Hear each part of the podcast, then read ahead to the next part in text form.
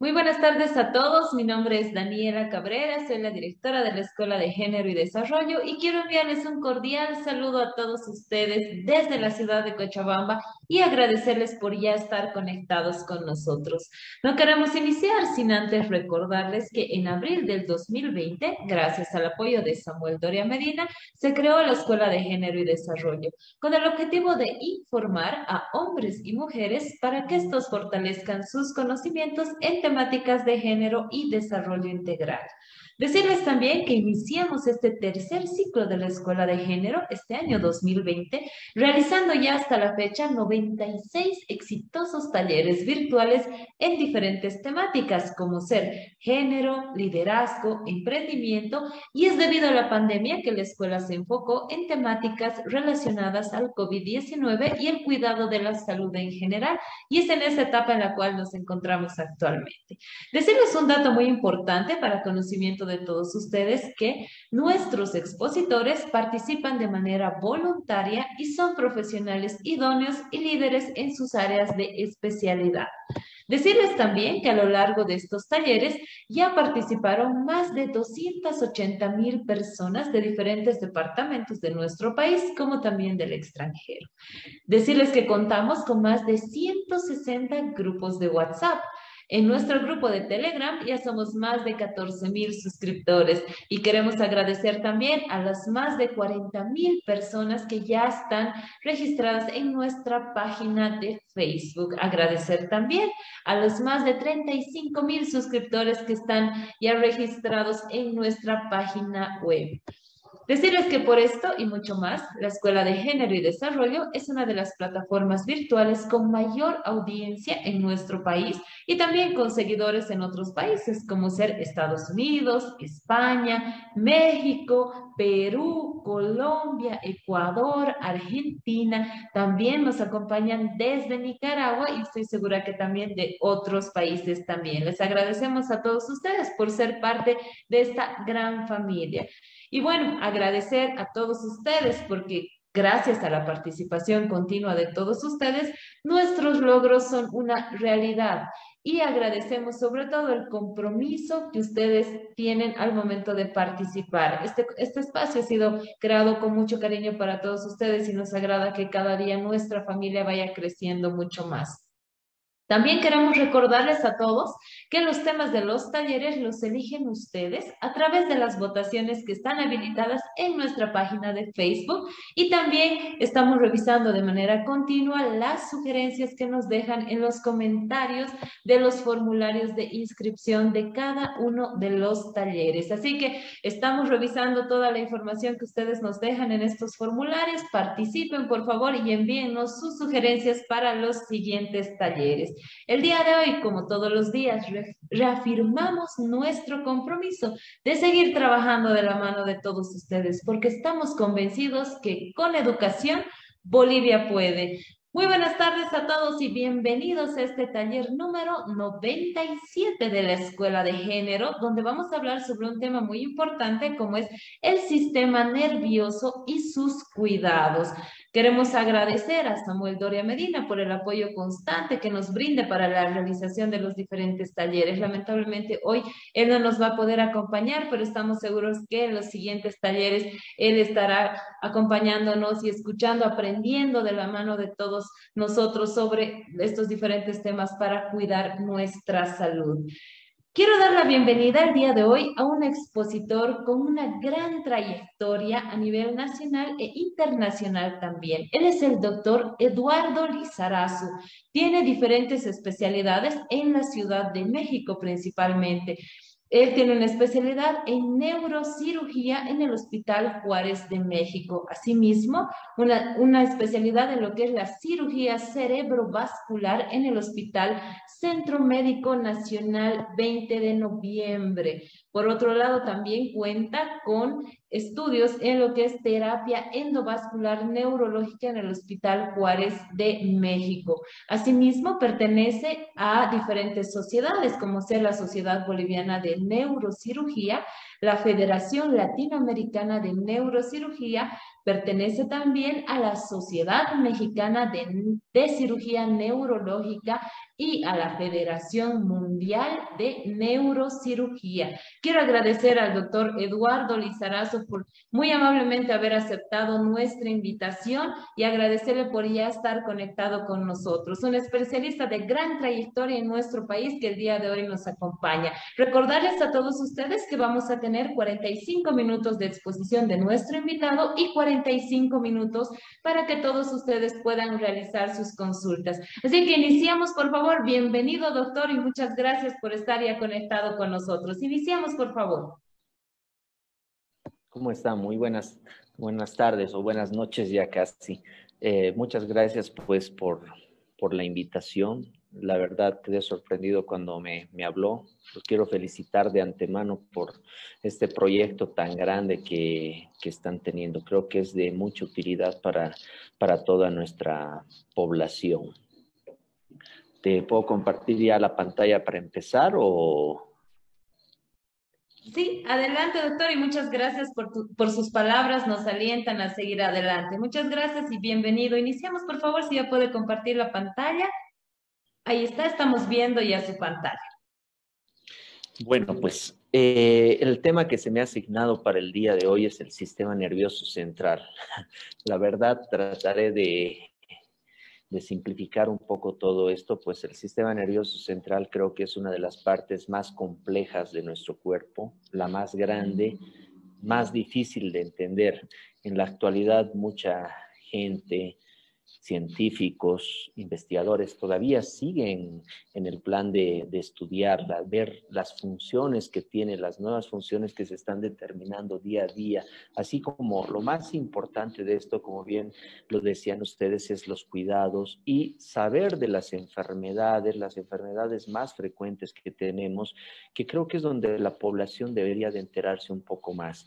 Mucha gente llega a nuestras consultas sin tener una idea de muchas de las enfermedades y muchos de ellos niegan una atención oportuna, que eso puede incluso poner en riesgo su vida. ¿ya? Entonces, la definición del sistema nervioso, la verdad es algo muy, muy complejo, perdón, es algo muy complejo. Yo lo definiría de la siguiente forma. El sistema nervioso es un todo en nuestro cuerpo. Eh, engloba prácticamente desde la piel, músculos, órganos, que todos están interconectados. Entonces yo lo definiría como un sistema de integración un sistema de, de, integración de información, toda la información que va a llegar de todos estos segmentos de la piel, los huesos, los órganos, el corazón, los pulmones, van a llegar a esta parte tan importante que es el cerebro, que esta va a actuar más o menos como si se tratase de una computadora, una computadora que va a reunir toda esta información y va a hacer lo siguiente, que es el procesamiento de toda esta información. El procesamiento de esta información va a realizar eh, por un sinfín de neuronas, un sinfín de núcleos que existen en el cerebro y toda esta información ya procesada va a ser nuevamente reenviada a todos estos segmentos para que se ejecute una función. Les voy a dejar un ejemplo, un ejemplo, algo muy sencillo. Yo quiero levantar un vaso. Entonces, por medio de la visión de mi, de mi mano, vamos a mandar esa información hasta el cerebro, el cerebro va a procesar esa información y va a volver a enviar esa información hasta mis ojos y la mano con la fuerza que debo de ejercer, la distancia que debo llevar el brazo para poder levantar ese vaso, esa taza. Parece algo sencillo, pero la verdad es algo muy complejo en el cual van a interactuar muchas neuronas, muchos nervios, muchos haces de músculos, pero es un proceso tan complejo realizado por una sola, eh, por todo un sistema, ¿no? Entonces yo lo definiría en esos tres puntos de vista a nuestro sistema nervioso. Ahora, como lo decíamos, esto es tan amplio, el sistema nervioso es un, un universo entero dentro de nuestro cuerpo. Para tener una mejor comprensión de todo esto, lo vamos a ir dividiendo paulatinamente en lo que va a ser un primer punto, que es el sistema nervioso central. Este sistema nervioso central va a estar compuesto por el cerebro y la médula espinal. Luego tendremos un sistema nervioso periférico, que es todo lo que está por fuera del sistema nervioso central, todo lo que sale del cerebro, todo lo que sale de la médula espinal, que va a estar dividido en pares craneales y los nervios raquídeos. Y por último tenemos un tercer sistema nervioso, que es el sistema nervioso autónomo. Este sistema nervioso autónomo está más que todo en relación con vísceras, con órganos y se va a transmitir a través de dos grandes sistemas, que es el sistema nervioso simpático y el parasimpático. Ahora bien, ¿qué es el cerebro? El cerebro es una estructura muy importante, muy frágil, tiene más o menos la consistencia de una gelatina, para que vean lo frágil que es, un peso importante, casi pesa kilo y medio, de 1.300 a 1.500 gramos. Si ven en la foto de acá, ven cómo está surcado en todo su contenido. Estos son surcos, cisuras que van a dividir en diferentes segmentos a nuestro cerebro. Tenemos una parte que va a ser frontal, que va a ser lóbulo frontal, lóbulo parietal, el lóbulo temporal, el occipital y también el cerebelo y el tallo cerebral, que son todo lo que está conformando esta gran, gran estructura.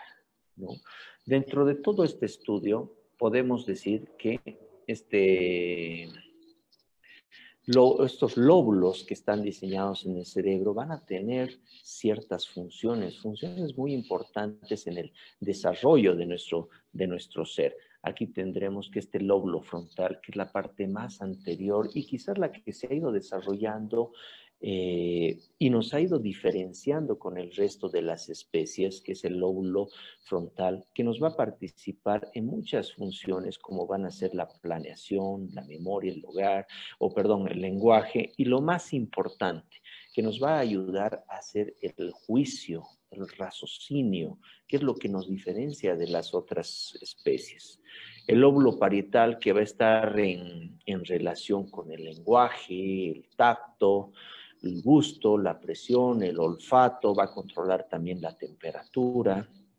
El lóbulo occipital, este lóbulo occipital que va a estar en relación generalmente con la conformación de la, de la visión, el lóbulo temporal, que se encuentra en la parte más inferior, va a estar en relación con la audición, con la memoria, el aprendizaje.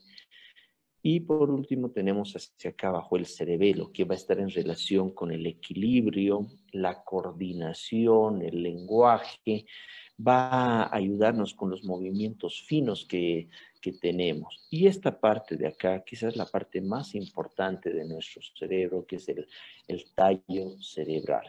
El tallo cerebral va a ser una de las estructuras que nos va a poner en, en contacto con nuestro medio, va a participar en la vigilia. ¿Qué quiere decir eso? Que nos va a mantener despiertos, nos va a mantener eh, e, evitando que entremos en un coma y va a actuar también con las funciones eh, cerebrales vitales. ¿Qué quiere decir esto? Va a actuar con el corazón, que va a mandar información para que éste funcione, con los pulmones para que podamos respirar adecuadamente. Y también es un, sistema de integración, un sistema de integración que va a venir desde todas las las fibras corticales, todas las fibras del cerebro van a converger en el tallo cerebral y es por esta estructura que van a llevar la información al resto de nuestro cuerpo.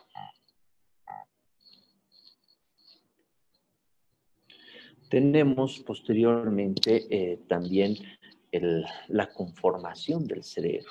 El cerebro va a estar formado por dos estructuras que van a ser la corteza cerebral, que es esto que vemos de un color más café claro, la corteza cerebral es delgada, es un sistema de integración, es un área motora prácticamente eh, que va a contener muchas de, nuestras neuronas de, de nuestras neuronas de información, que contenemos millones de neuronas, y la parte más central que va a ser la sustancia blanca, donde van a estar conformados todos los ganglios, todos los núcleos propios del cerebro, donde se va a conformar toda la, información.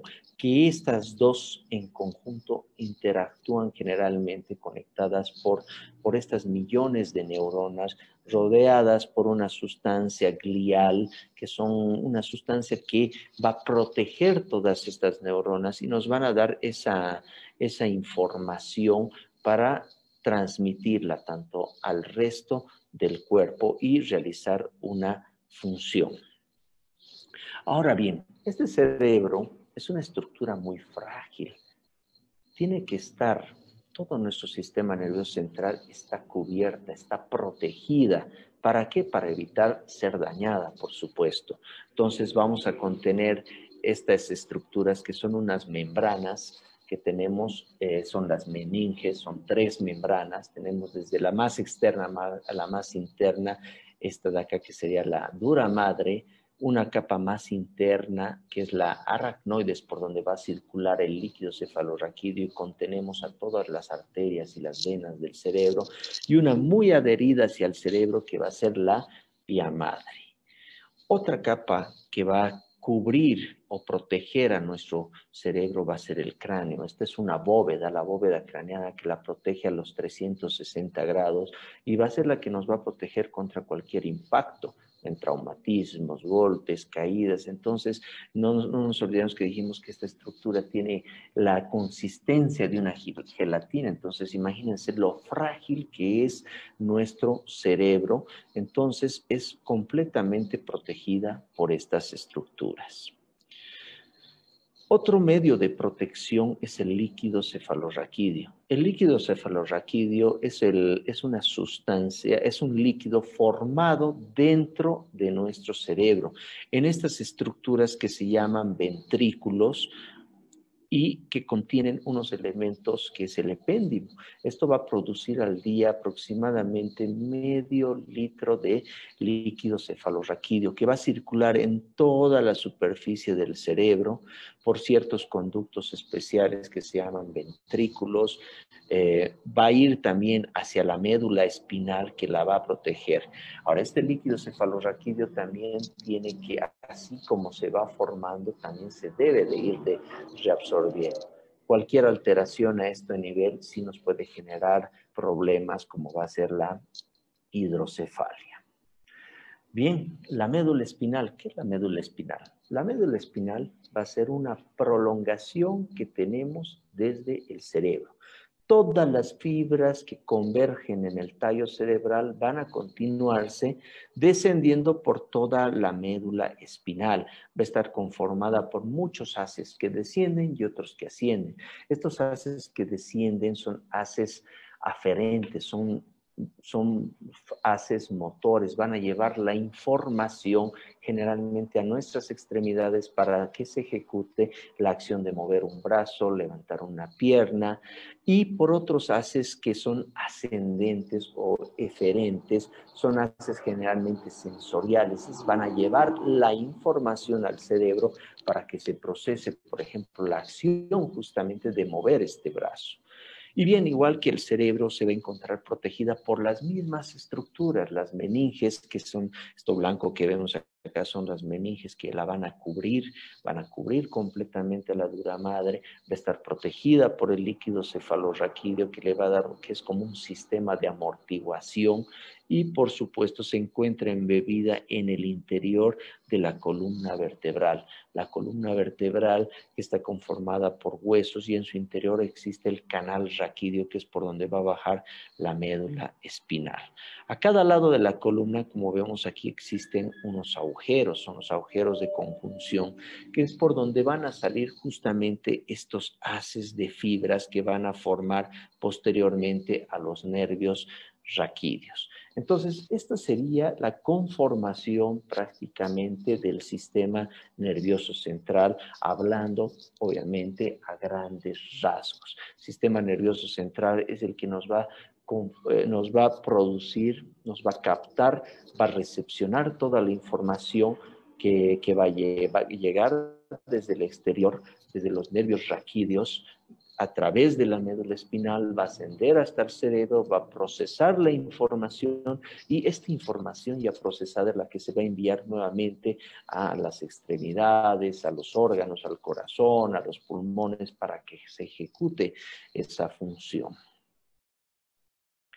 El sistema nervioso periférico. Bueno, el sistema nervioso periférico, como bien lo dijimos, este sistema nervioso va a ser un sistema que se va a encontrar ya por fuera del sistema nervioso central el sistema nervioso periférico vamos a encontrar parte formada por los nervios craneales. Estos nervios craneales son 12 nervios craneales, como vemos aquí en el cerebro. Estas, estas imágenes de aquí como unos tubitos son todos los nervios que están saliendo de la superficie en general del tallo cerebral para dirigirse hacia su lugar de recepción o de origen.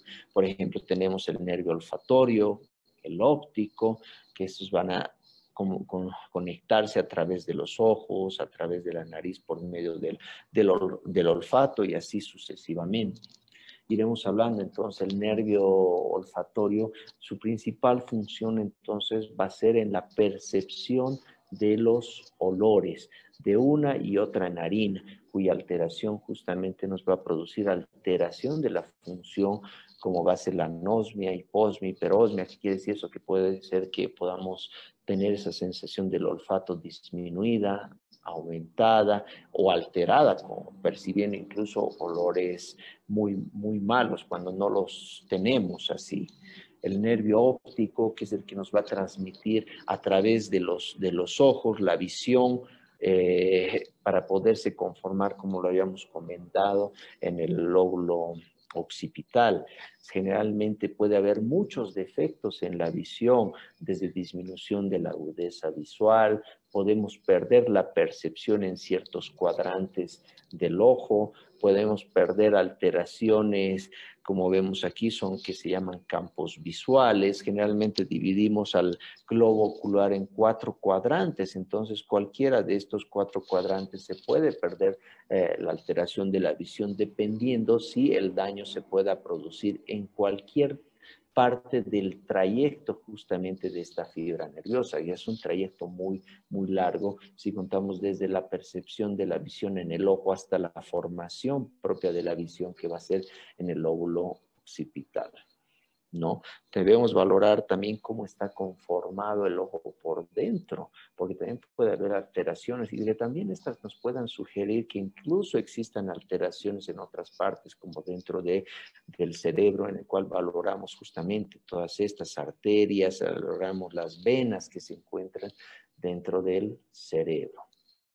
Y algo muy importante, eh, también determinar cómo vemos los colores, ¿no? Especialmente estos tres colores, que son los, los, colores primarios, el rojo y el azul y el verde, que se puedan percibir de una manera óptima, una manera adecuada. Los nervios oculomotores son el tercero, el cuarto y el sexto nervio que nos van a permitir, y generalmente estos están en relación con los músculos del ojo, nos van a permitir la movilización adecuada del ojo en todos sus cuadrantes, superior, inferior, hacia afuera, hacia adentro, de forma oblicua arriba, hacia abajo. Entonces, eh, nos va a permitir tener esta funcionalidad en conjunto de estos tres nervios, ¿no?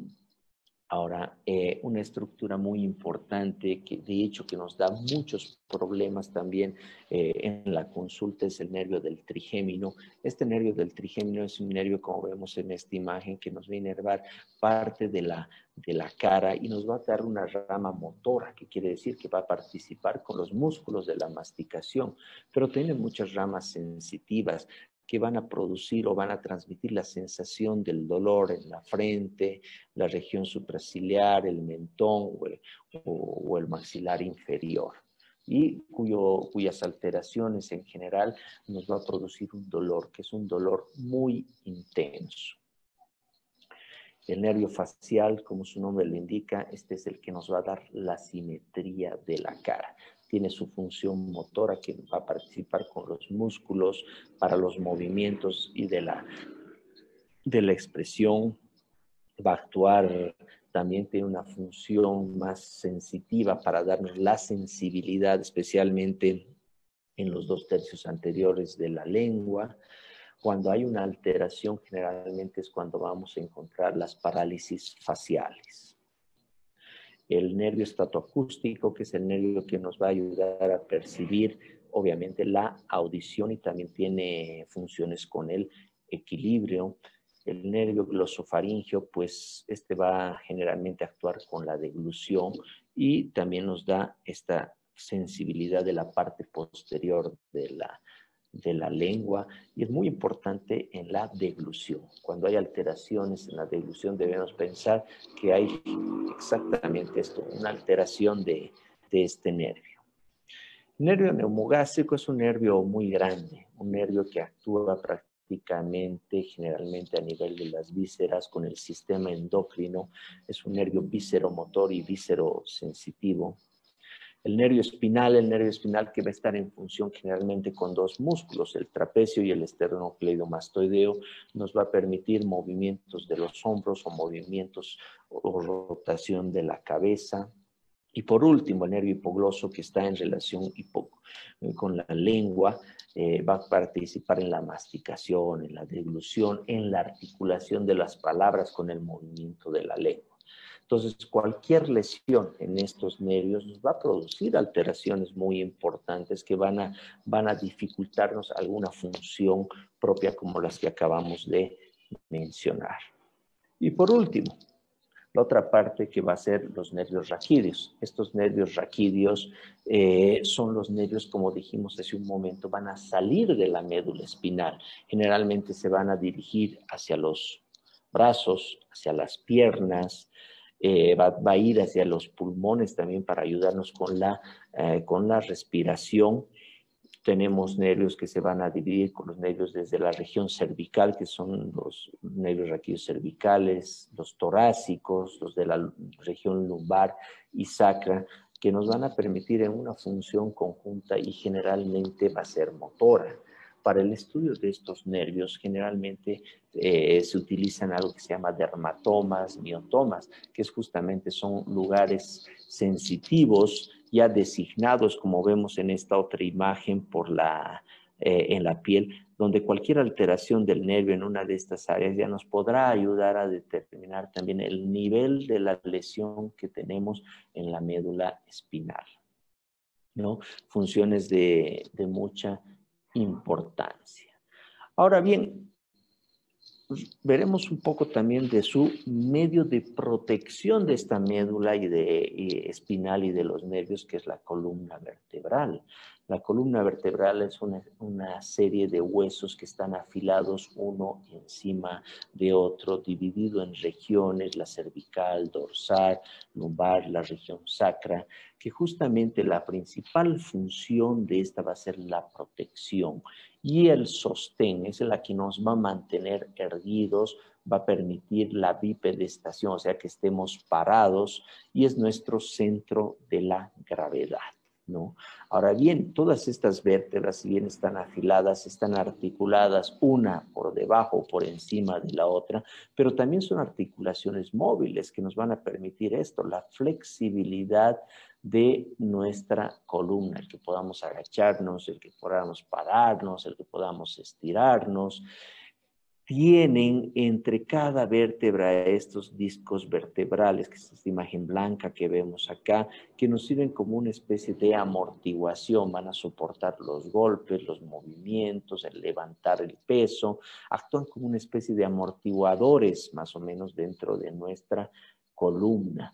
Entonces, muy importante el cuidado que podamos darla en no sobrecargarla, porque justamente es una estructura rígida que nos permite soportar el peso, nuestro peso y el peso externo que podamos ejercerla. Va a proteger, como dijimos, todas estas estructuras nerviosas y lo más importante que nos va a ayudar en la movilidad, en la locomoción hacia nuestro cuerpo. El contenido también, la médula espinal y su otro medio de protección que va a ser es el líquido cefalorraquídeo. Ahora bien, la longitud que tiene, más o menos, en el adulto va a ser de unos 70 a 75 centímetros, dependiendo de la estatura. Como dijimos, bien, su conformación va a estar formada por vértebras cervicales, que son siete, las vértebras dorsales son doce, las lumbares que van a ser, cinco y las sacrocoxigias que son cinco que están fusionadas. La columna vertebral es más larga que la médula espinal. La médula espinal va a tener un promedio de unos 45 centímetros de longitud, ¿no?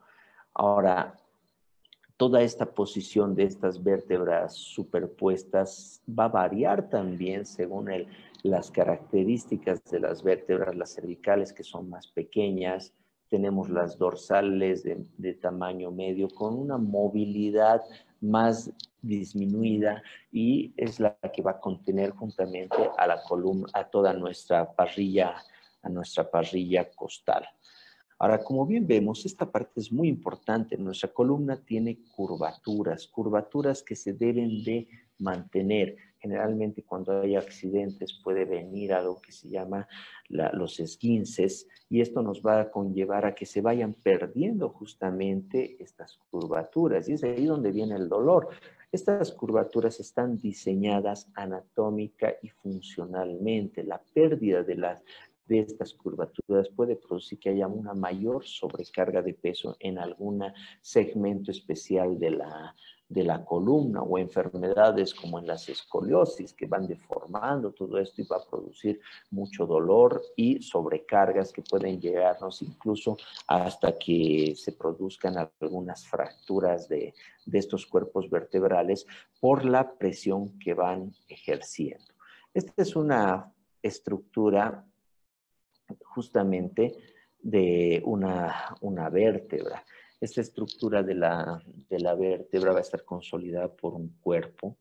Este es el cuerpo de la vértebra, donde se va a alojar por debajo, por encima, el, el disco intervertebral. Estas se encuentran unidas por estas apófisis articulares que van a unir la vértebra de arriba con la, abajo, con la de abajo, perdón. Y este es el canal medular por donde van a pasar la médula y los nervios.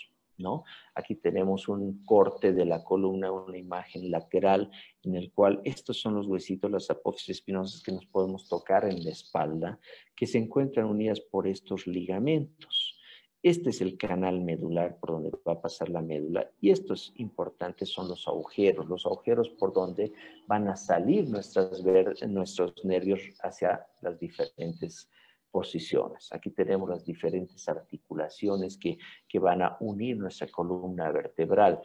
Entonces, nuestra columna vertebral es una estructura sólida. Yo siempre digo a mis pacientes, es como un pilar de un edificio que debe estar manteniendo su forma, se encuentra sostenida una con la otra por estas articulaciones, donde no se debe perder nada de esta estructura, porque cuando pasa eso ya hay una inestabilidad en nuestra columna, y así como un edificio que es inestable, este se va a caer, y lo mismo puede pasar con nuestra columna, puede empezar a tener alteraciones.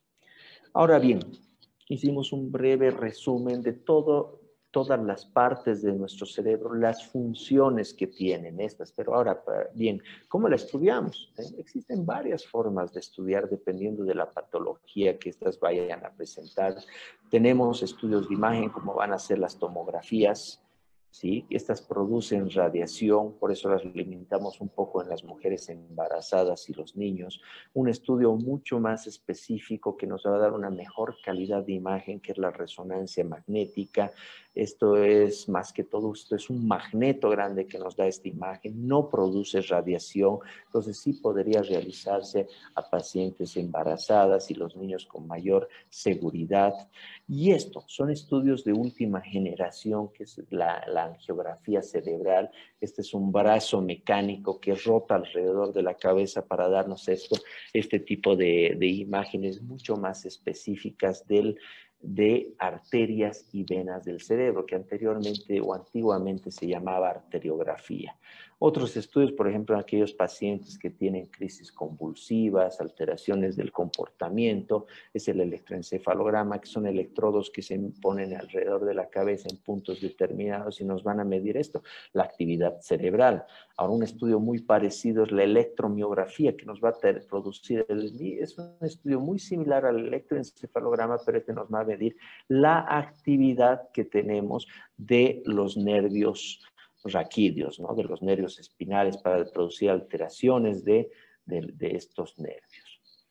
Ahora bien, vamos a entrar a un poco a hablar, y esto me parece a mí muy importante para que, la gente sepa qué enfermedades tenemos en, nuestro, en nuestra cabeza, en nuestro sistema nervioso central. Hablaremos de unas enfermedades mucho más más frecuentes por las que llegan a una emergencia, a una consulta, y que la gente primero sepa diagnosticarlas en su casa, ya llegue con una idea hacia el médico cuando él les va a explicar lo que tenemos y que nos quitemos ese tabú de la cabeza de que alguien que tiene un problema del cerebro no se debe tocar, no se debe de operar, no se debe tratar porque les va peor. O lo mismo de la columna, que piensan que me voy a operar de la columna y voy a salir en una silla de ruedas.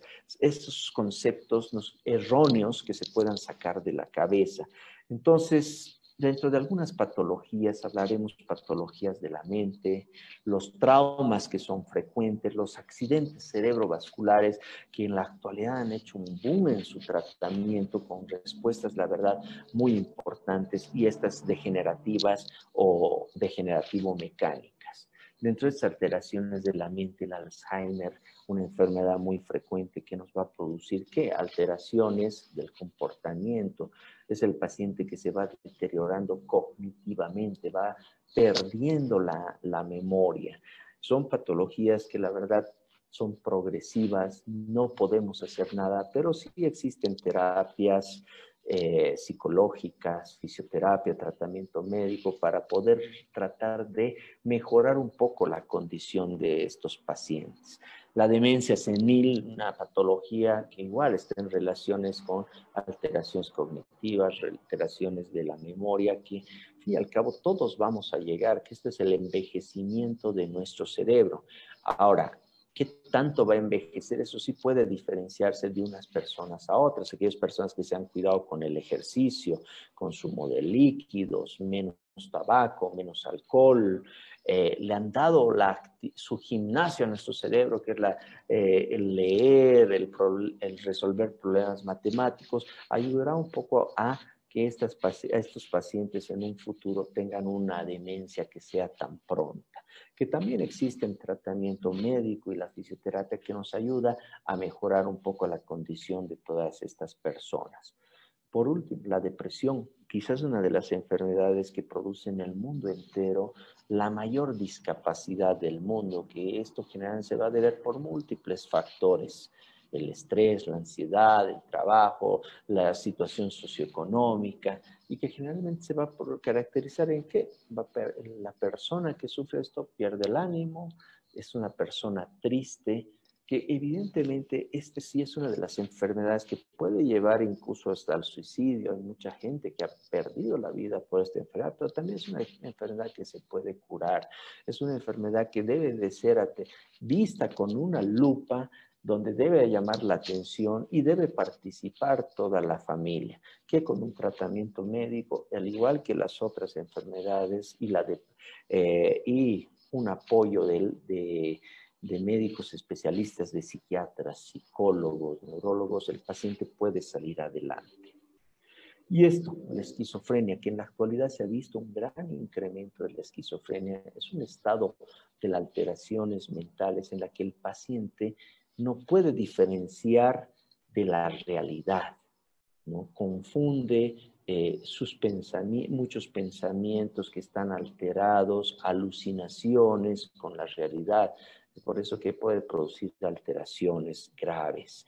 Esta enfermedad, al igual que las otras, se puede controlar con medicamentos. Hay muchos pacientes con esquizofrenia que están eh, en, en, nuestro medio, en el vivir cotidiano, y uno a veces ni se da cuenta. ¿Por qué? Porque se puede controlar muy bien con medicamentos, pero eso sí, debe ser un paciente que tenga un control riguroso de toda esta, de todas estas eh, control riguroso del tratamiento médico, ¿no? La epilepsia, algo muy frecuente, que son movimientos anormales de, de nuestro cuerpo por una hiperexcitabilidad que se puede dar por varias alteraciones. Puede ser idiopático, sin una causa aparente, orgánica por alteraciones, por hemorragias, por traumatismos, por tumores, etcétera. ¿no? Son los diferentes tipos de crisis convulsivas. No todo paciente que, presenta movimientos anormales, que se agita, tiene, eh, es una convulsión. También tenemos estas otras que son las ausencias. Un paciente que está hablando y de repente se desconecta con el medio y luego vuelve a, reincorporarse a, la charla o a la actividad que estaba realizando. Ahora es un tratamiento que la verdad puede detratarse y controlarse muy bien. La enfermedad del Parkinson es una enfermedad crónica degenerativa que esta va a ir progresando generalmente. Esto se debe por alteraciones y hay de la producción o hay una insuficiencia de, esta, de esta enzima que es la dopamina, que va a producir que estos movimientos involuntarios del cuerpo, movimientos que eh, se van reproduciendo generalmente cuando un paciente está estresado, con ansiedad, aumentan, son movimientos torpes, no nos dejan escribir, no nos dejan comer, eh, empieza a haber una rigidez del cuerpo, ¿no? Pero es una patología que en, comienzos o en inicios de esto se puede controlar con tratamiento médico, pero va a progresar, ¿sí? Es una enfermedad degenerativa. En aquellos pacientes y en la actualidad hemos visto buena, buena respuesta con la cirugía. Colocar unos estimuladores, como vemos en esta imagen, hasta el interior del cerebro por medio de una cirugía estereotáxica, que es esta con un arco especial, que esto va a funcionar junto con la neuronavegación, esto va, va a funcionar como si se tratase de un satélite que nos va a llevar a un punto específico dentro del cerebro. Vamos a estimular estos núcleos principales y evidentemente ahí se pierde este, este movimiento, que a la larga va a volverse a presentar estos temblores o estos movimientos anormales después de una cirugía, después de 10, 15 años, pero eso es lo que le hemos dado a este paciente, 10 o 15 años de que pueda tener una mejor calidad de vida. Entonces el Parkinson se puede tratar por medio del tratamiento médico. Cuando ya el tratamiento médico no es efectivo, podemos ir a la cirugía. El trauma cráneoencefálico. El traumatismo son golpes en la cabeza que se pueden dar por varias situaciones, accidentes de tránsito, caídas, golpes por objetos, agresiones físicas. Entonces el cerebro, que tiene su medio de protección, que es el cráneo, las meninges y el líquido cefalorraquídeo, este impacto puede rebasar esta estructura y nos va a producir alteraciones. Estas alteraciones incluso pueden, producir que este paciente pierda la conciencia, por eso tenemos este tipo de clasificaciones entre leves, moderados, graves. Puede alterar todas estas estructuras que van a cubrir hacia, hacia nuestro cráneo y va a producir esto, hemorragias, son hematomas epidurales, hematomas subdurales, que pueden comprometer la vida del paciente, hemorragias intraparenquimatosas y que requieran una cirugía de emergencia. Y quiero detenerme un poco más en este punto, que creo que es algo muy importante, que el que todos deberíamos reconocer, el ACV, el accidente cerebrovascular, que este puede ser de dos tipos, como vemos aquí, un isquémico o un hemorrágico. Esto hemos, eh, hemos desarrollado un protocolo y un sistema de atención en el hospital donde trabajo, el hospital de mi valle. Creo que somos eh, pioneros en la atención de este tratamiento aquí en Cochabamba, con todo un sistema de, de, de recepción del paciente, desde una llamada a la ambulancia para resolver estos problemas que debería de ser una emergencia y que este sí debe de ser diagnosticada por el propio paciente. Este puede ser hemorrágico, puede ser isquémico. Generalmente en el 5% van a ser los hemorrágicos y el 95% el isquémico. ¿Qué es el isquémico? Es el, la embolia, que la gente conoce generalmente como embolia. Esta patología, como vemos, tiene una mortalidad elevadísima, del cual ha tenido antes de los años 60 del 80%, como ha ido evolucionando con el tiempo hasta los 70, ya ha disminuido la mortalidad hasta un 6.8%. Es una enfermedad que va a variar según la estación que se presente, según el horario, según el género, con mayores alteraciones en uno o en otros, ¿no? Generalmente como dijimos, este accidente cerebrovascular isquémico tiene muchos nombres o que se conoce como embolia, isquemia cerebral, el infarto, ataque isquémico transitorio, son diferentes.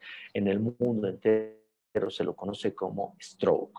Entonces, eso es el ACV isquémico. Les he puesto esto, son muchas publicaciones, ¿qué quiere decir esto? Que se ha ido estudiando por mucho tiempo, por muchas personas, por muchos hospitales, hospitales para llegar a un tratamiento oportuno, que lo voy a ir diciendo por medio de algunos ejemplos. ¿sí? Aquí tenemos una paciente, 52 años, que sufre un infarto cerebral. ¿Qué le pasó a esta paciente? Tiene alteraciones del lenguaje, se encuentra inquieta, se encuentra en la cama con su esposo, que este por suerte era un médico.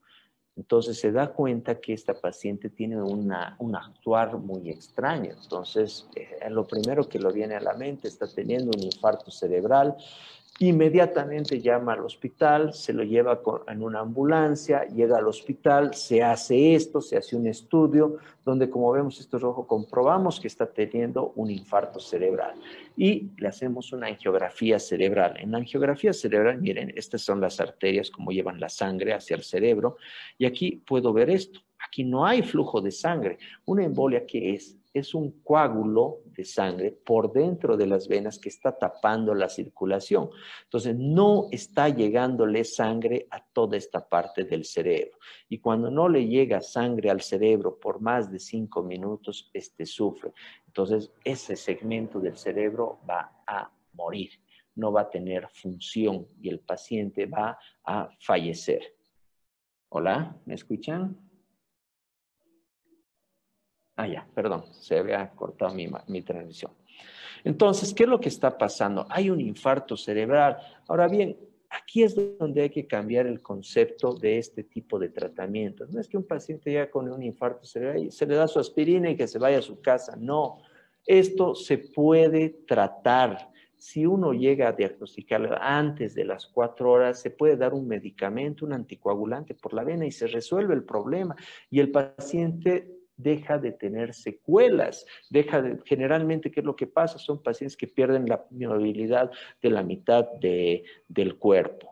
Entonces, estos con una cirugía, como vemos aquí, miren, son catéteres que estamos introduciendo. No tengo que entrar al cerebro, lo puedo hacer desde una vena de la pierna. Entro por catéteres como poner un suero, llego hasta el lugar donde se está obstruyendo, como vemos, como vemos acá, estos son los catéteres que tengo hasta el fondo del cerebro. Y miren, con una aspiración o con un catéter especial puedo sacar esto que ven aquí, es un coágulo que estaba tapando, es algo muy pequeño, tendrá dos o tres milímetros, pero se restablece esto de acá, que es la funcionalidad, y el paciente se puede reincorporar a su vida cotidiana. Con estos estudios de imagen, como ve esta imagen blanca acá, es un coágulo que está obstruyendo la circulación. Esto rojo que se ve acá es toda la circulación que no está teniendo el cerebro.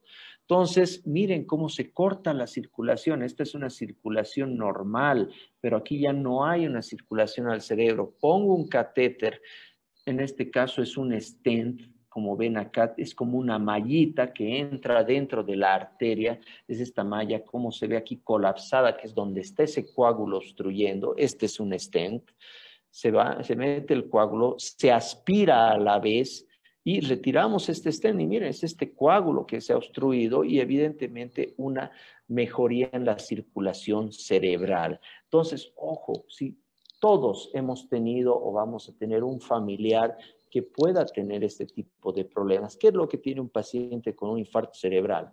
Perde la movilidad de un brazo, una pierna, parálisis facial, alteraciones del lenguaje. Entonces, un paciente que está sufriendo un infarto cerebral, hay que llevarlo inmediatamente a un centro especializado para que pueda ser tratado.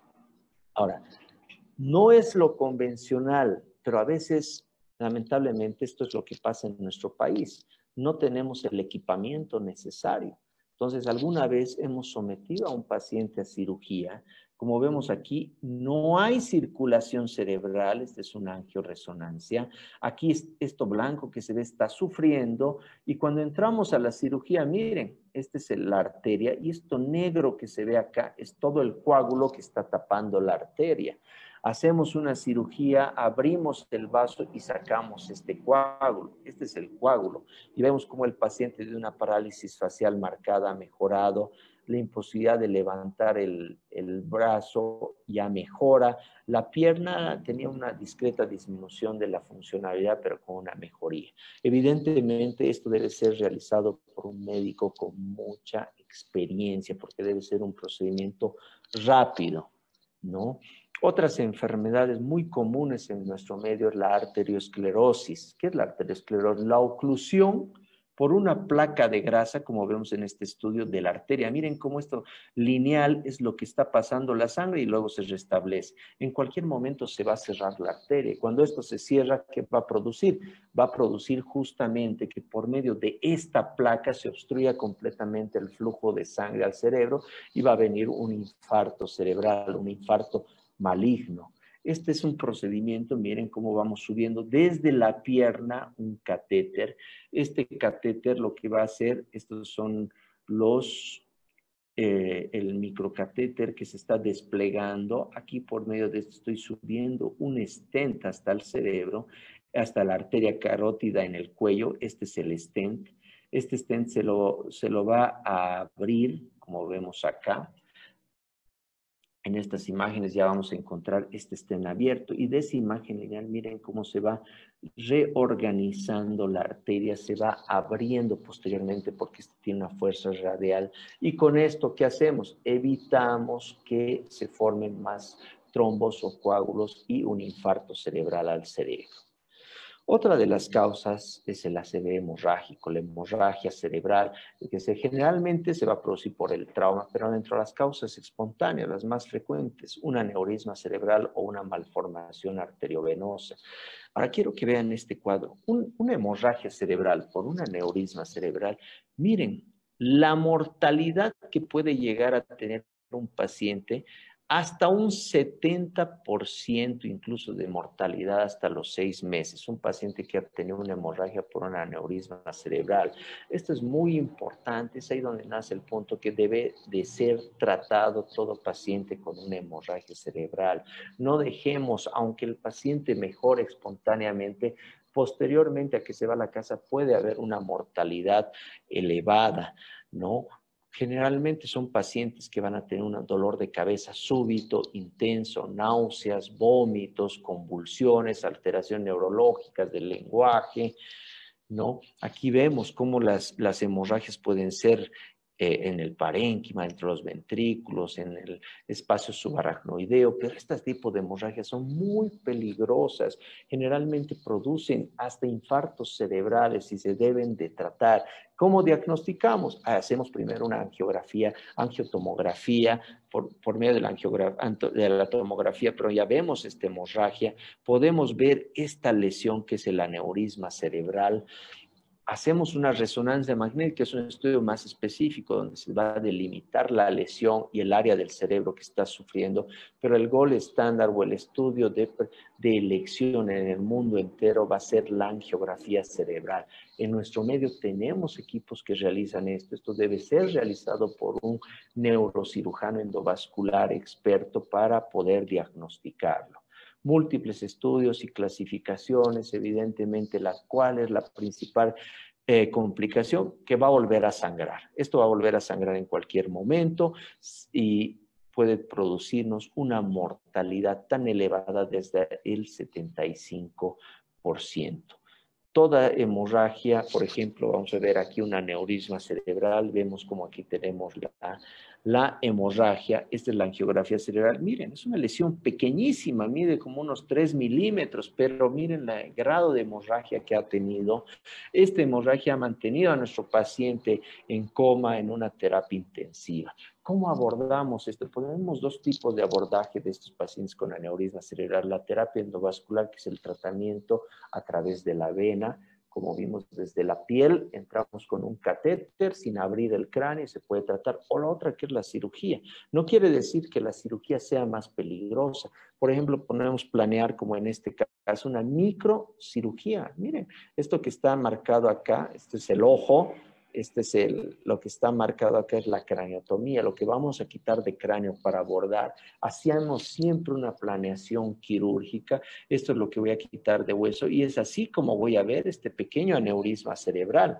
Miren, esta, esta no tiene una, no es una cicatriz de más de 4 centímetros, muy pequeño. Este es el cerebro, se lo ve muy rojo por la hemorragia que, que tenemos y este es el cerebro. Miren cómo late, son las arterias y las venas, vamos abriendo cuidadosamente para llegar hasta el interior del, cerebro por corredores anatómicos.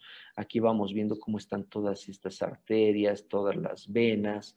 Eh, es una cirugía obviamente con microscopio, con mucho cuidado. Miren, aquí ya se me asemeja el aneurisma, es, es la imagen es amplificada, este es el aneurisma, este es el sangrado. Esta pequeña lesión nos ha producido tanto daño que puede llegarnos incluso a la mortalidad.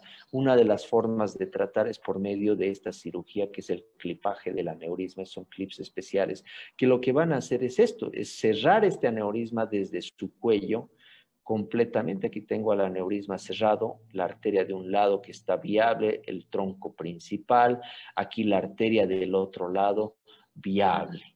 ¿No? En los siempre hacemos estudios de control, este es el clip que se puso, ya no se ve aneurisma. En la angiografía cerebral sin aneurisma, aquí tenemos el paciente desde la posición hasta el clipaje del aneurisma. Ahora, hay aneurismas más complejos como estos, gigantescos, ¿no? Me voy a ir apurando un poco ya por la cuestión del tiempo, que distorsionan completamente la anatomía, la anatomía de, la arteria, difíciles de, de tratar, como vemos acá, miren cómo roba toda la circulación del, toda la circulación del cerebro, toda la sangre se va propiamente al, al aneurisma. En estos casos la cirugía sí es un poco más compleja, podemos realizar por el mismo método que sería por la terapia endovascular, por el cateterismo.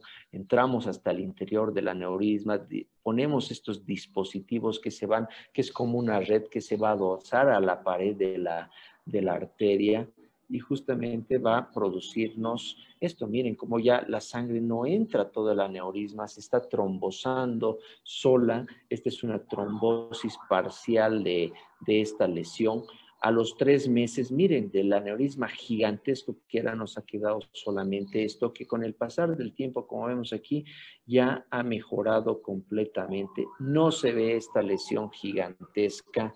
Eh, este es el stent que queda en el lugar de la, de la lesión y se ha podido solucionar.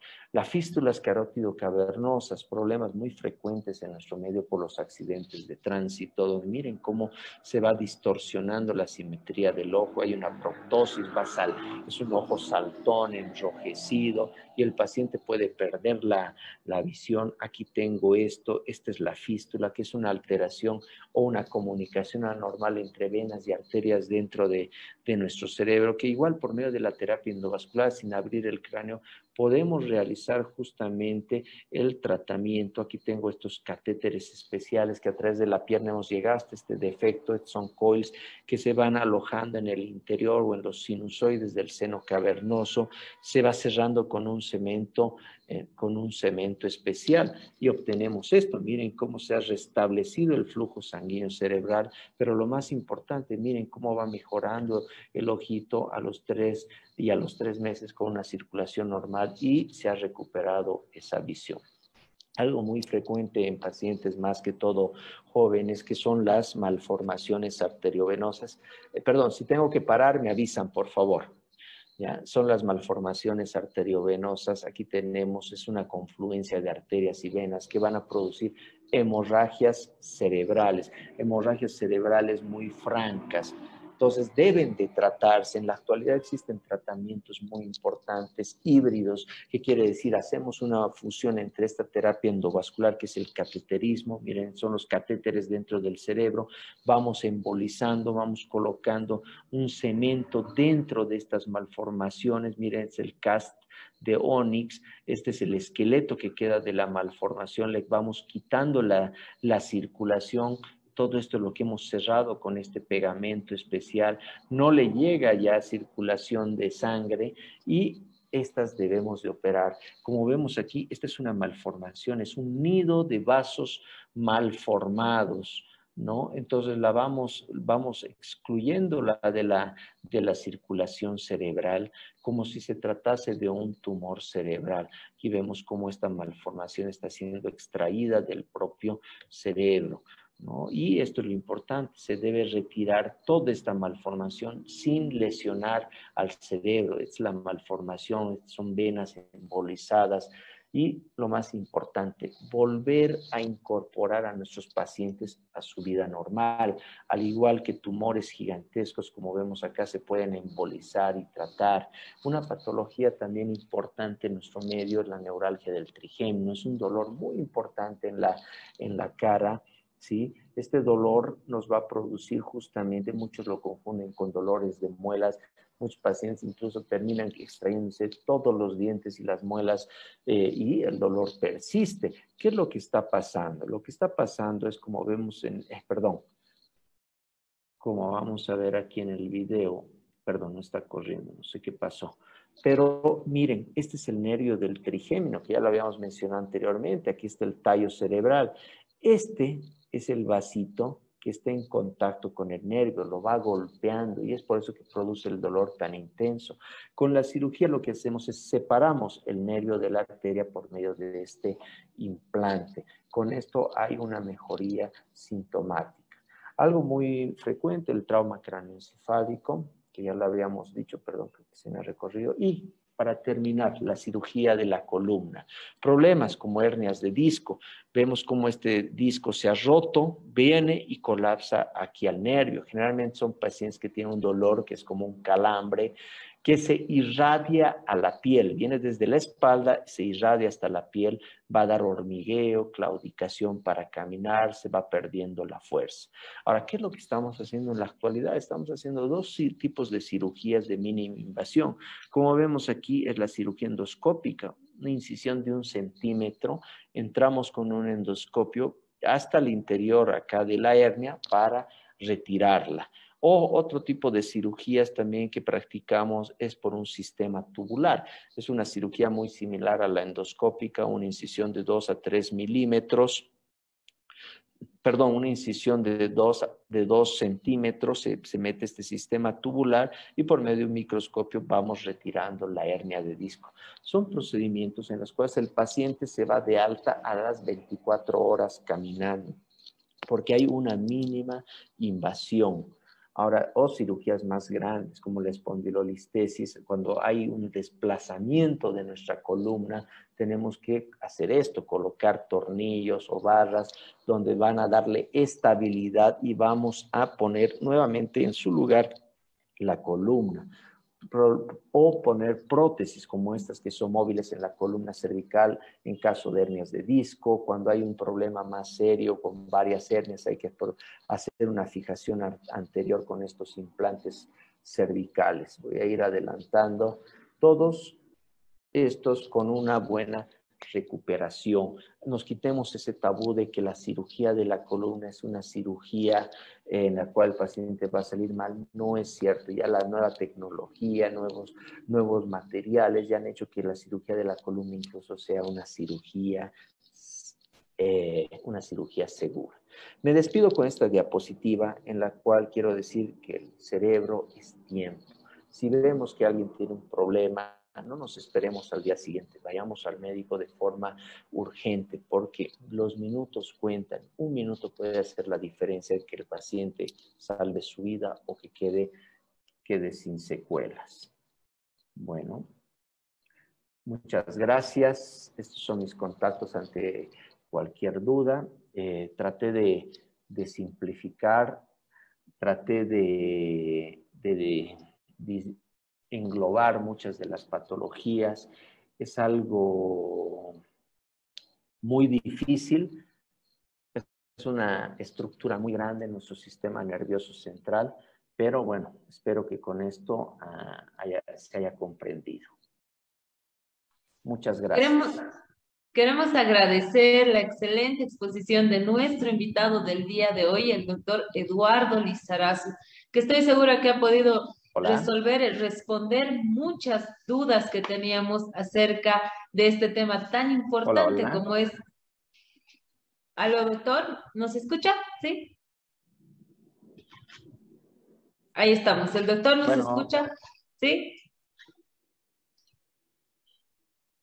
Bueno, vamos a ver si, si nos escucha. Vamos a pedir a Jenny Fuentes Delgadillo si nos escucha, ¿sí? Para ver si... Ahí está. Creo que el doctor entonces es el que está con algún problema. Ahí está, doctor. ¿Nos ahora escucha? Sí, ahora sí, muy bien. Ahora sí, muchas gracias. Gracias, Jenny, por ayudarnos. Bueno, agradecer al doctor Eduardo Lizarazu por esta excelente exposición que ha hecho el día de hoy para las más de 3.300 personas que se han inscrito y han participado en nuestro taller del día de hoy. Doctor, le agradecemos mucho. Sabemos que es un tema muy amplio, sin embargo, la explicación ha sido muy clara y eh, además en términos muy sencillos para que toda nuestra audiencia pueda entender también sobre el cuidado de nuestra salud, especialmente en este tema que es la neurocirugía. Muchísimas gracias. Iniciamos, por favor, con nuestra ronda de preguntas. Eh, vamos a pedir a todas las personas que están conectadas con nosotros en sala 1, que puedan, por favor, a partir de este momento, levantar la mano a través de la plataforma Zoom para que podamos darles la palabra y habilitar el micrófono. Por otro lado, pedimos a las personas que nos acompañan en sala número 2 que puedan enviarnos sus consultas a través del chat que ya está habilitado. Y por otro lado, también a las personas que nos acompañan desde nuestra página de Facebook, por favor, déjennos sus comentarios, sus consultas en los comentarios, por favor, que vamos a estar transmitiendo sus consultas a nuestro invitado del día de hoy. Vamos a pedirles, por favor, que sean muy concretos al realizar su pregunta para poder dar mayor posibilidad a todas las personas que quieren realizar sus consultas. Ahí está. Iniciamos, por favor, doctor. Vamos a habilitar el micrófono de Karen Dagmara Donaire. Adelante, por favor, Karen. Buenas noches. ¿Desde dónde nos acompaña? Buenas noches. Les acompaño desde La Paz. Eh, bueno, primeramente quería saludarles a todos. Muy buenas noches, doctor. Eh, la pregunta es la siguiente. Eh, en la enfermedad de el específico, doctor, ¿se puede confundir con otra, o sea, los síntomas que tiene el paciente se puede confundir con otra enfermedad o son los, los eh, síntomas de ELA son específicos. Y una pregunta más, por favor, eh, ¿con qué prueba se puede descartar eh, sabiendo que esta es una enfermedad genética hereditaria, por favor? Esa sería mi pregunta. Muchas gracias. Muy bien. Bueno, pues la enfermedad de sí es una enfermedad, de hecho es difícil diagnosticarla. No es eh, porque puede confundirse con otro tipo de enfermedades como, como la esclerosis múltiple, problemas neuropáticos, radiculares. Eh, con una prueba de electromiografía ya se puede llegar a un diagnóstico preciso. Lamentablemente, este ELA es una enfermedad que es degenerativa, ya bien lo dijiste, tiene un carácter genético, entonces esta lamentablemente a pesar del tratamiento que se vaya a dar, pues con el tiempo va a ir progresando. Existen tratamientos que nos pueden ayudar a, limitar un poco la enfermedad, pero bueno, el pronóstico no es tan alentador como en otras enfermedades, ¿no? Muchas gracias, doctor, y un saludo también a todos los que nos acompañan desde la ciudad de La Paz. Vamos a habilitar ahora el micrófono de Florencia Vilca. Adelante, por favor, Florencia. Buenas noches. La vemos acompañada de la familia. ¿Desde dónde nos acompaña? Ah, buenas noches, ah, doctor, doctora. Eh, desde Potosí. Eh, quiero hacerle una consulta. Tengo mi hija de 27 años que tiene problema de hernia de disco. Eh, ¿Se puede todavía tratar o, curar o directo se hace la cirugía? Eso quiero que me explique, doctora. Bueno, pues el tratamiento eh, de la hernia de disco, como cualquier enfermedad, va a depender de las características del disco que ya tenga. Cuando hay una compresión del nervio o una compresión de importancia, el tratamiento ya debe ser quirúrgico. ¿sí? No nos dejemos engañar con remedios mágicos que desaparece el disco, desaparece la hernia, como ya lo he escuchado muchas veces, no pasa eso. La cirugía ya es la indicación en estos casos y como les he explicado ya la cirugía ha cambiado mucho, incluso prácticamente se podría decir que ya casi la estancia es ambulatoria, con una microcirugía, una cirugía endoscópica, el paciente en menos de 24 horas ya está caminando y ya está en la casa. Ahora, cuando no hay una compresión del nervio, sí, por supuesto, existen terapias como ser el tratamiento médico, la fisioterapia, también con buenos resultados, pero esto va a depender de las características de la hernia y el grado de compresión que esté produciendo al nervio. Muchas gracias, doctor, por esta recomendación y enviamos un saludo también a Florencia y a todas las personas que nos acompañan desde el departamento de Potosí. Continuamos, por favor. Vamos a habilitar ahora el micrófono de Shirley Quequesana. Adelante, por favor, Shirley. Buenas noches. ¿Desde dónde nos acompañas? Buenas noches, desde Santa Cruz. Este, quería hacer una consulta. Este, quería sacarme de duda. Eh, cuando estamos en el estado de depresión, ¿llega a, a un derrame cerebral? Tengo duda de eso. No, sé si me entiendo. No, no, no. No, para nada. Eh, un derrame cerebral se va a producir porque hay un problema en el cerebro, generalmente un aneurisma cerebral, una malformación arteriovenosa, pacientes hipertensos mal controlados. La depresión es más que todo alteraciones anímicas, ¿no? Es un estado mental más bien en el cual por ciertas circunstancias, el estrés, factores socioeconómicos, un paciente va a perder el ánimo, las ganas de hacer las cosas. Esto no nos va a llevar a ninguna enfermedad como, como tal, ¿no? Pero sí debe de controlarse con tratamiento médico. Muchas gracias, doctor, y un saludo también a todas las personas que nos acompañan desde el departamento de Santa Cruz y un abrazo también para Shirley que ha podido realizar su consulta. Saludos Shirley. Continuamos por favor en sala 1. Vamos a habilitar el micrófono de María Escobar. Adelante por favor María. Buenas noches. ¿Desde dónde nos acompaña? Muy buenas noches. Muchísimas gracias. ¿Me escuchan? Eh, sí, estoy participando desde la ciudad de La Paz, doctor, Es una exposición realmente muy clarita, muy didáctica. Muchísimas gracias. Quería consultarle, doctor, cuáles son los signos y sintomatología del Parkinson. Eh, y si la segunda pregunta, si una encefalopatía hepática puede dar temblores similares a los del Parkinson, doctor. ¿Cuál sería el mecanismo de acción de la levodopa carbidopa? Por favor, muchísimas gracias por su orientación, doctor. Muy bien. Bueno, pues eh, los signos del Parkinson son muy claros, ¿no? Es un paciente que va a tener un temblor, es un temblor de reposo. Generalmente el paciente está sin hacer nada y empieza a temblar, eh, que disminuye un poco con la actividad. Va a empezar a tener rigidez eh, con los movimientos. el alteración al caminar, es un paciente que camina con pasos cortitos, entonces va a producir ese tipo de problemas que generalmente la familia lo ve, de hecho ellos ya llegan con el diagnóstico a la consulta, mi familiar tiene Parkinson, se lo revisa y evidentemente por los síntomas que tiene. Eh, viene el tratamiento, lo que va a hacer es vamos a tratar con estos medicamentos, la levodopa, carbidopa, eh, son generalmente el biperideno los que nos van a ayudar a controlar todo esto. ¿Qué es lo que van a conseguir? Hacer una homeostasis, controlar justamente la producción y la inhibición de, cierto, de ciertas enzimas cerebrales y por eso se logra controlar este tipo de problemas. Ahora bien, una encefalopatía como tal no nos va a producir una, síntomas como el Parkinson o la enfermedad del Parkinson. Sí puede estar en relación con grados de demencia o que existan el temblor en estas pacientes porque ha habido lesión en otras estructuras de, del cerebro que controlan también el movimiento. ¿No? Muchas gracias, doctor.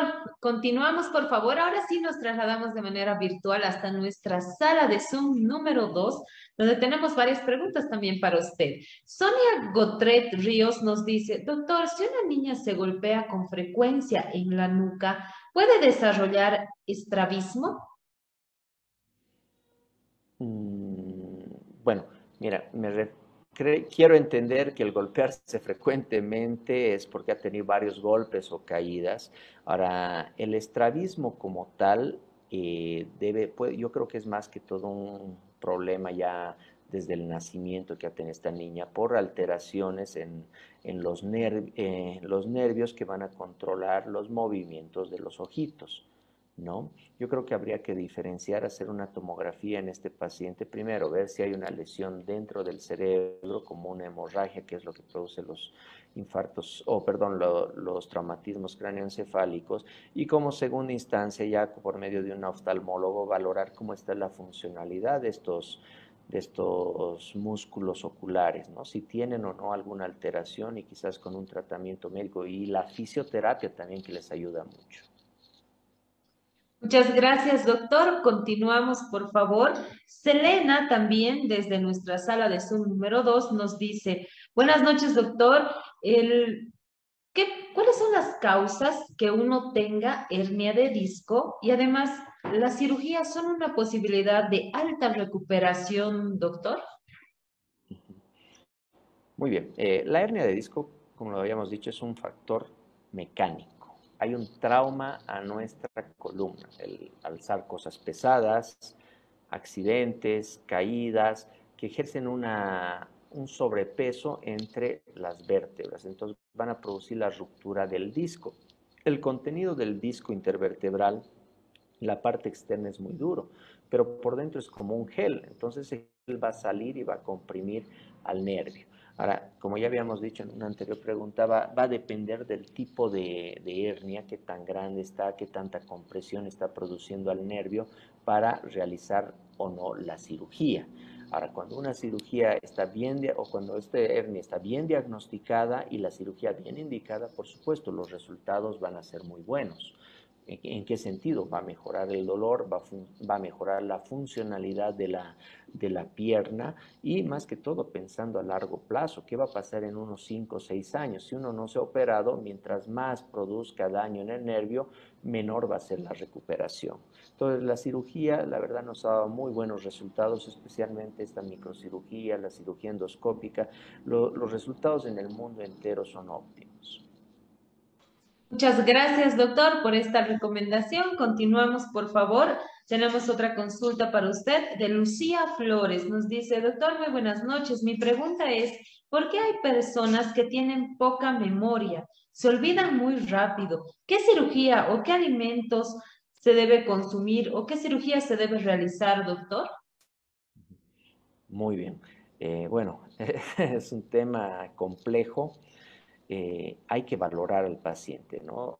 Valorar bien cuál es la funcionalidad de su cerebro, qué tipo de alteraciones está teniendo, qué alteraciones de la memoria propiamente está teniendo, hacer varios estudios para determinar si existe una lesión dentro del cerebro, un electroencefalograma para ver cómo se está transmitiendo toda esa información dentro de, del cerebro y dependiendo de eso poder ayudar a las personas. No existen cirugías para mejorar la memoria, si no ya me hubiera sometido yo a una.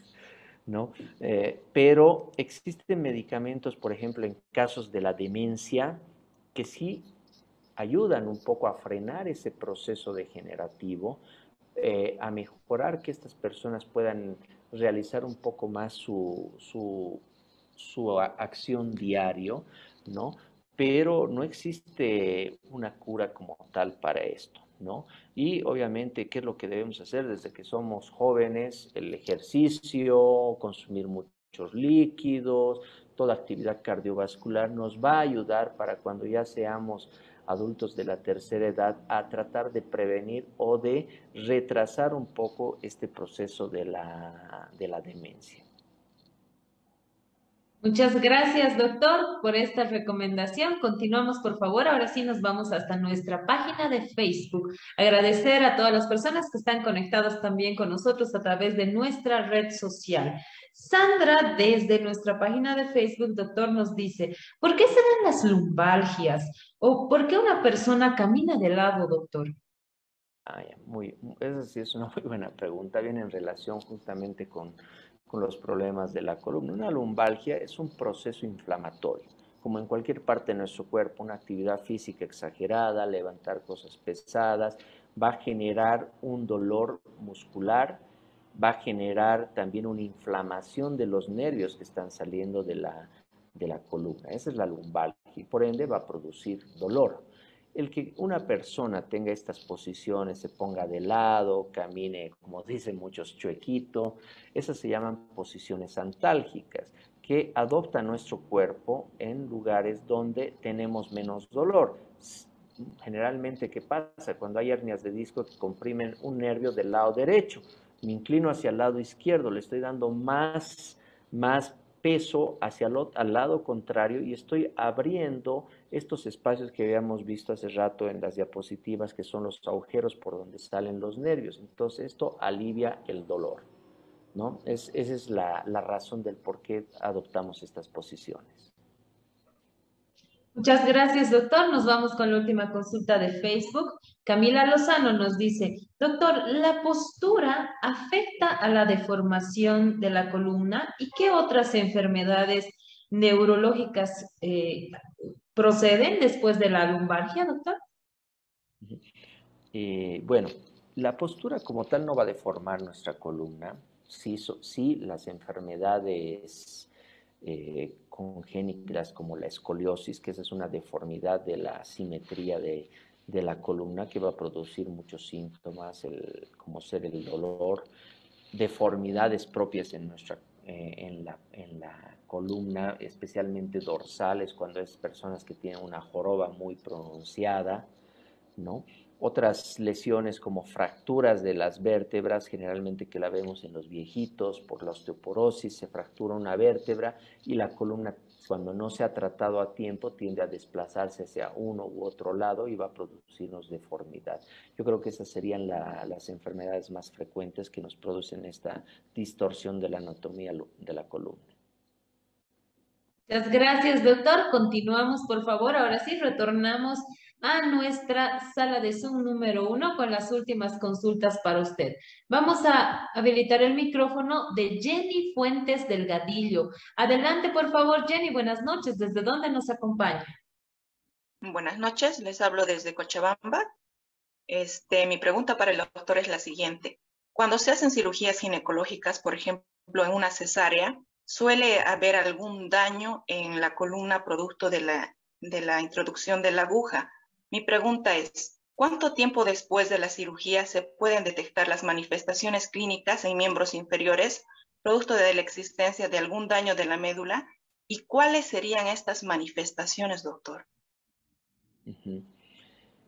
Bueno, mira, eh, evidentemente el tipo de anestesia, que es una anestesia peridural que se pone a las mujeres embarazadas, eh, es un procedimiento invasivo, es un procedimiento a ciegas que puede tener complicaciones.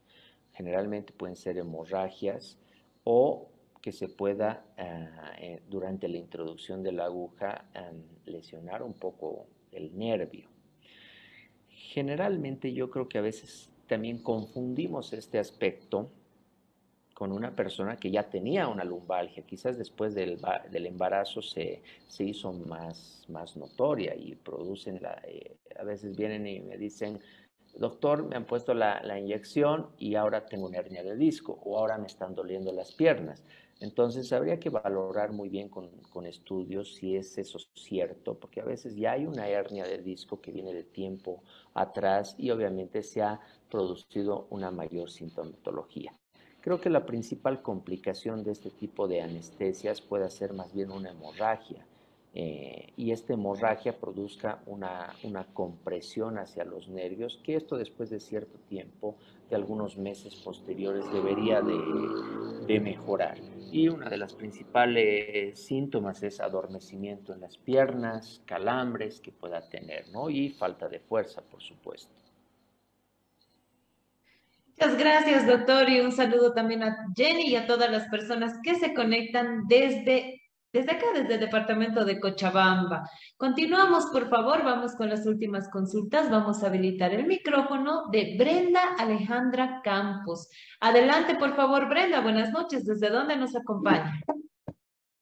¿Cómo está? Buenas noches. Eh, ¿Me escuchan? Es por parte de la ciudad de Tarija. ¿Se me oye? Sí, te escuchamos, Brenda. Bienvenida, buenas noches. Bueno, perfecto. Buenas noches, gracias. Bueno, perfecto. Eh, mi pregunta era en el embarazo, muchas mujeres eh, contraen lumbalgia. ¿Y cómo nos podemos curar de esto? Porque mire que yo he tenido un embarazo muy grande y bueno, tengo dolor de la espalda consecutivamente. Muy bien. Bueno, el, embarazo como tal, no nos olvidemos que va a producir cambios en el cuerpo de la mujer. Uno. Eh, hay un ensanchamiento de las caderas porque el bebé está en la cavidad pélvica. El peso, si tienes mucho líquido amniótico, el tamaño del bebé, entonces un peso extra que está, que está cargando la, la mujer y, la verdad es algo inevitable, va a haber problemas, entonces lo importante en estos, en estos casos hay unas fajas que sirven tanto para dar estabilidad en la columna y para cargar eh, el abdomen de la mujer. Va a disminuir con esto el peso que está cargando. Hay fisioterapias para mujeres embarazadas, hacer mucho ejercicio ayuda mucho. Hay ejercicio en agua en las piscinas que también va a disminuir mucho la, sintomatología y obviamente apoyarnos algo de tratamiento médico que va a mejorar tus síntomas seguramente.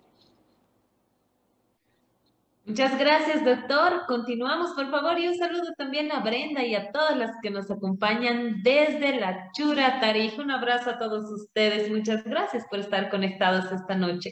Continuamos, por favor, con las últimas dos consultas, doctor. Vamos a habilitar el micrófono de Federico Flores Díaz.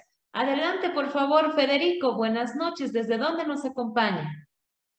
Muy buenas noches, eh, doctor. Excelente ponencia la que nos proporcionó muy explicativo, muy detallado. La pregunta es sobre el Parkinson, doctor. Usted proponía una cirugía. No sé si nos puede o me podría dar más detalles acerca del procedimiento, doctor. Muy amable y gracias por la exposición. Mira, la enfermedad del Parkinson es una enfermedad crónico-degenerativa, que quiere decir que con el tiempo va a continuar y va a avanzar, no tiene cura como tal. El objetivo del tratamiento del Parkinson, porque el Parkinson no mata, pero sí va a producir un deterioro en la vida del, paciente, la calidad de vida se va deteriorando progresivamente. Entonces debe de iniciar primeramente con un tratamiento médico.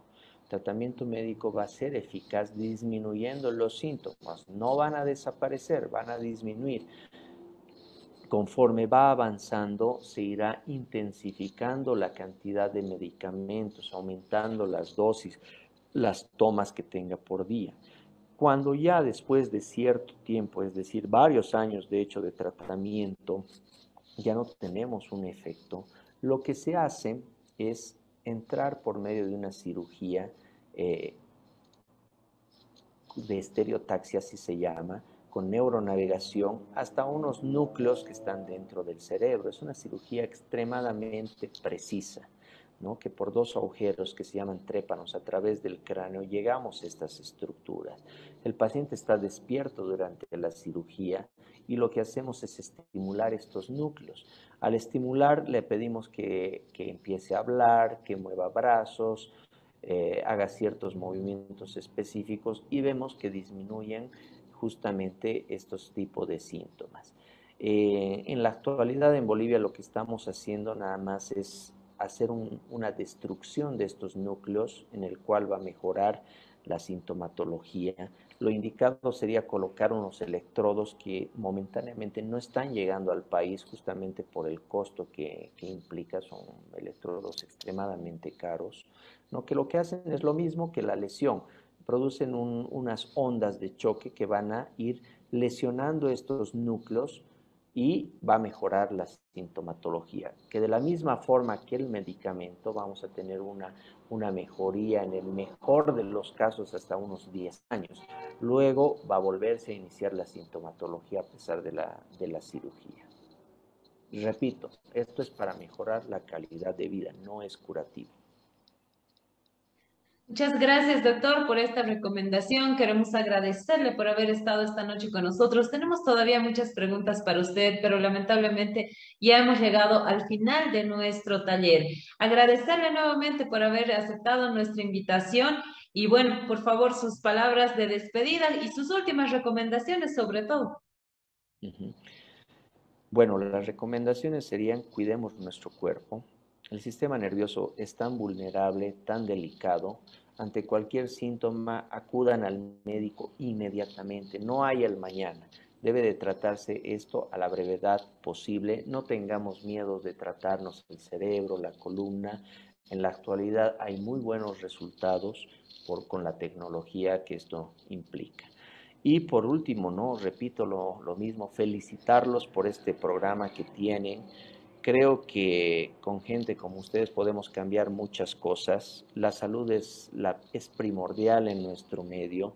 Eh, la verdad, mucha gente está desinformada de, cómo funciona nuestro cuerpo, de las enfermedades y qué hacer, ¿no? Incluso a veces acudimos con un médico que no sabe qué hacer el mismo médico. Entonces, eh, la medicina ha crecido en el mundo entero, ha crecido mucho. Existen tratamientos innovadores creo que debemos de perderle el miedo y aprender lo principal, como dicen en otras partes del mundo, el primer médico es nuestro familiar que está en nuestra casa, el papá, la mamá, el esposo, el hermano, el quien va a aprender a diagnosticar y gracias a eso van a llevar inmediatamente a nuestro paciente a un hospital. Entonces, hagamos eso. Yo me pongo como ejemplo, hace a finales de año yo tuve un infarto cerebral, eh, se dieron cuenta en la casa, me llevaron al hospital con un protocolo que establecimos en mi mismo hospital, me trataron antes de la hora y estoy ahora aquí hablando sin ninguna secuela. Entonces, ese es el objetivo y eso es lo que se debe divulgar entre, toda nuestra gente, ¿no? Que aprendamos a diagnosticar, perdamos el miedo a tratarnos y eso puede salvar vidas. Y les vuelvo a felicitar y complacido de estar acá las veces que quieran me, tendrán aquí con ustedes o poderles colaborar en lo que tenga, quiero ser parte de todo esto, creo que es lo que debemos pensar todos. Muchas felicidades. Pues agradecidos somos nosotros, doctor, como organizadores de esta plataforma, de este, de este trabajo que venimos realizando ya hace 96, 97 talleres con este de la Escuela de Género. Son más de dos años que venimos trabajando en ello.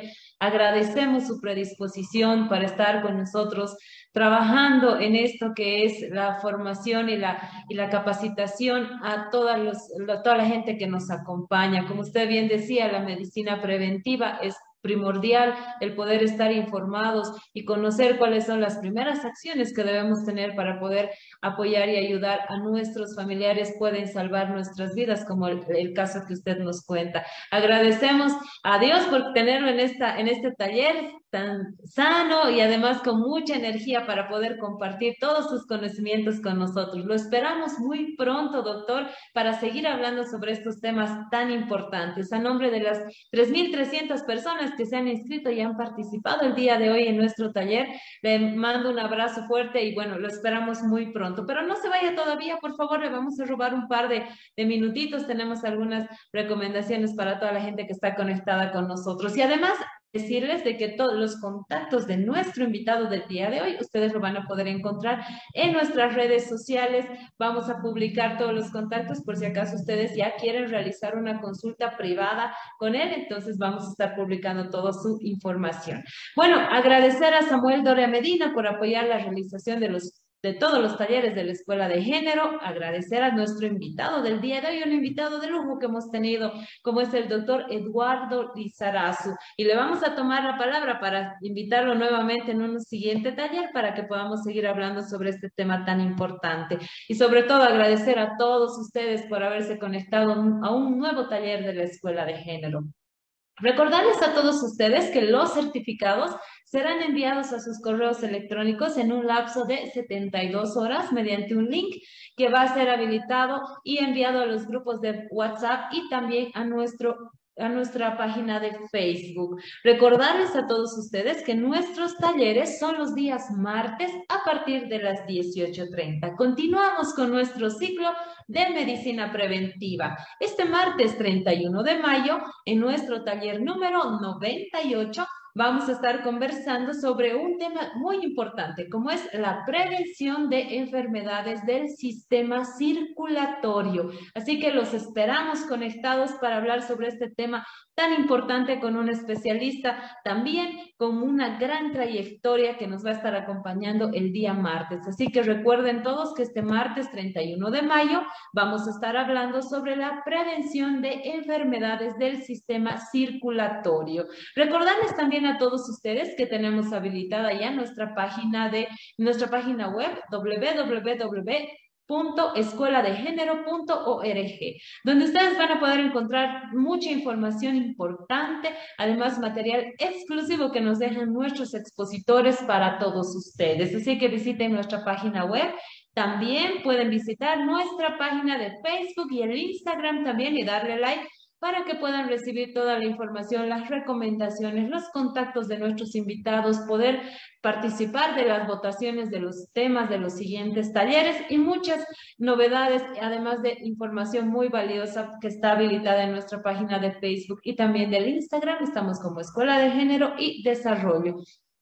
Y si ustedes quieren volver a ver alguno de los talleres de la Escuela de Género, tenemos habilitado también y ya disponible todos nuestros talleres hasta el taller número 97 en nuestro canal de YouTube. Búsquenos como Escuela de Género y Desarrollo. Y si ustedes solamente quieren oír los audios de, nuestros, de las exposiciones de nuestros talleres, pueden también suscribirse a nuestro canal de Spotify, donde van a poder escuchar los podcasts de cada uno de nuestros talleres. Y también les invitamos a ser parte ya de nuestro grupo de Telegram que cada día va creciendo más. Así que están todos cordialmente invitados a seguirnos y participar en nuestras diferentes páginas web, redes sociales y nuestros diferentes canales que están habilitados para todos ustedes.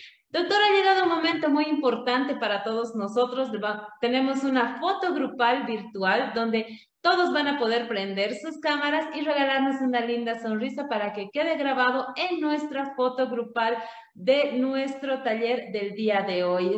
Es, una forma de la cual podemos estar juntos en esta foto grupal que va a estar publicada también en nuestras redes sociales. Nos gustaría estar con todos ustedes tomándonos una foto de manera presencial. Sin embargo, esta plataforma nos permite estar conectados desde diferentes lugares de nuestro país y también del exterior. Así que por favor, prendan su cámara y regálenos una linda sonrisa. Ahí está nuestro invitado del día de hoy, al cual ya vamos a despedir. Agradecerle nuevamente al doctor Eduardo Lizarazu por haber estado esta noche con nosotros y haber compartido todos sus conocimientos. Los contactos de nuestro invitado van a estar también habilitados en nuestras páginas para que ustedes lo puedan contactar. Y doctor, el compromiso está vigente, lo esperamos nuevamente en un siguiente taller de la Escuela de Género. Que Dios lo bendiga y muchas gracias por estar en primera línea siempre salvando vidas de todos nuestros hermanos bolivianos y seguramente también de nuestros hermanos del exterior. Un abrazo, que Dios lo bendiga, lo esperamos más adelante. Muy buenas noches.